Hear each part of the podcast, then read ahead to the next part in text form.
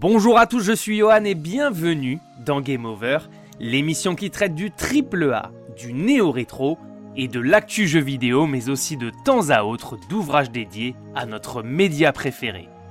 En dehors des ouvrages écrits dans la langue de Shakespeare, la France est certainement l'un des pays les plus actifs dans la rédaction d'ouvrages sur l'histoire du jeu vidéo.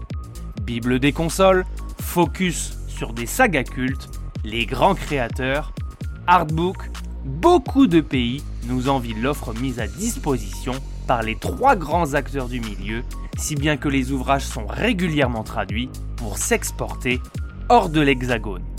Fort d'un demi-siècle d'existence, dont l'accélération a débuté il y a maintenant une trentaine d'années, le jeu vidéo est aujourd'hui entré dans la culture populaire et s'exporte de plus en plus sur nos écrans, cette fois-ci sans avoir besoin de tenir une manette.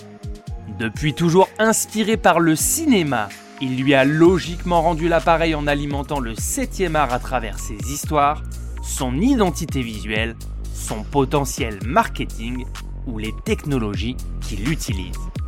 Gaming Goes to Hollywood, sorti chez Omake Books, propose un zoom sur l'historique des liens entre le cinéma et le jeu vidéo. Écrit par le concours de Claude Gaillard, John Pratt et Olivier Lehmann, il retrace l'histoire des adaptations de jeux au cinéma, mais aussi ceux qui ont été transposés en dessin animé et en film d'animation. En plus d'un point non exhaustif sur les apparitions du jeu vidéo dans les films, il propose également un volet concernant les jeux sous format film interactif et un point sur les acteurs de cinéma, devenus sous l'impulsion d'un développeur, héros d'un jeu vidéo. Avant de débuter, installez-vous confortablement et rendez-vous en fin de ce contenu pour vous abonner, le liker et le commenter si ça vous a plu. Gaming Goes to Hollywood est donc un nouvel ouvrage mettant en relief les rapports entre les deux médias complémentaires que sont le jeu vidéo et le cinéma. Sorti le 28 octobre 2021 aux éditions Omake Books, il s'étend sur 304 pages, richement illustré et documenté, divisé en 7 grands chapitres couvrant les premières interactions entre le JV et le grand écran, ses débuts, son ascension et les hommages du 7e art au loisir numérique numéro 1 au monde. Les plus vieux d'entre vous redécouvriront une section dédiée au premier film live-action Super Mario Bros avec Bob Hoskins et Denis Hopper. Sorti en 1993, il deviendra tristement célèbre pour son naufrage commercial refroidissant toute l'industrie, y compris les joueurs. Les plus jeunes pourront se rendre compte que les adaptations de jeux vidéo en dessin animé ne sont pas apparues avec la série Minecraft de Netflix, mais que leurs parents regardaient déjà des séries animées avec le plombier de Nintendo, Zelda et Pac-Man.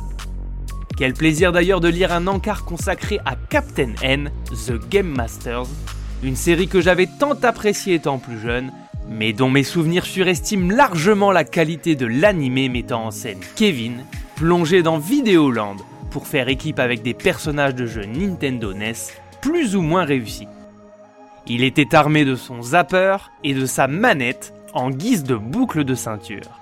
Absolument tout est répertorié dans l'ouvrage avec une partie spéciale dédiée à l'histoire des films issus de jeux de combat, avec en premier lieu Street Fighter et sa série animée, Street Fighter L'Ultime Combat, le film avec la superstar Jean-Claude Van Damme, au sommet de sa popularité à l'époque, et le jeu inspiré du film, inspiré du jeu, Street Fighter The Movie, le jeu.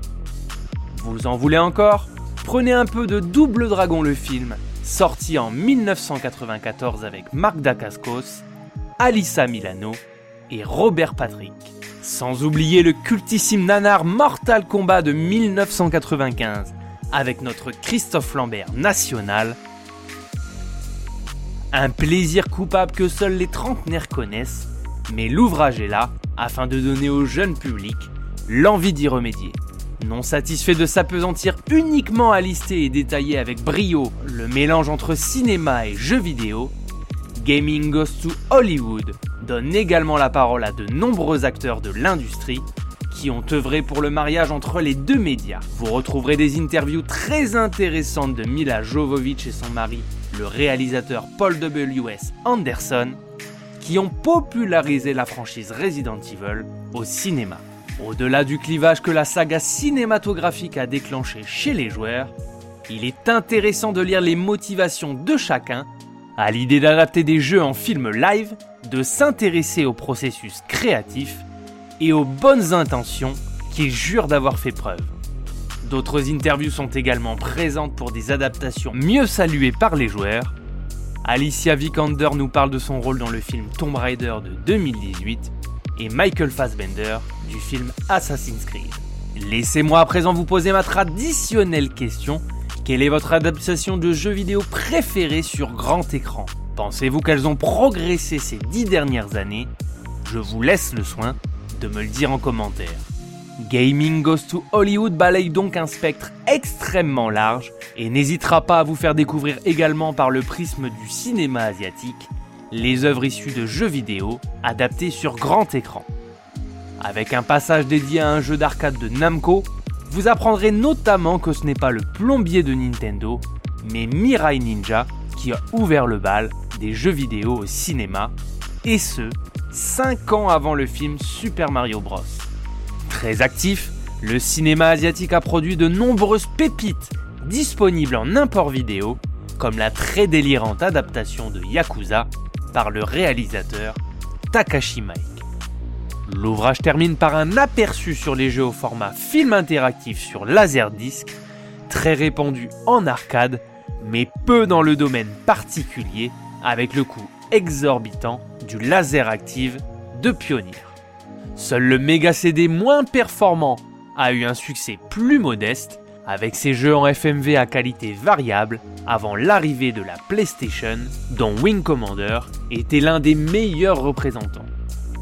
Passionné de jeux vidéo et amateur de cinéma, vous pourrez avec Gaming Goes to Hollywood approfondir votre connaissance des liens qu'entretiennent le 7e art et le 10e art depuis plus de 30 ans.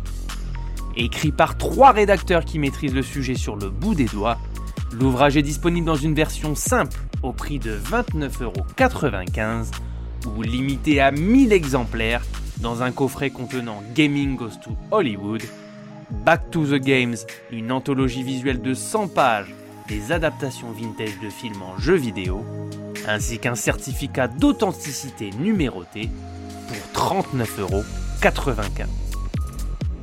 Voilà, c'était Game Over. N'hésitez pas à vous abonner, à commenter et à liker ce contenu si vous l'avez apprécié. On se retrouve très prochainement pour une nouvelle émission. A plus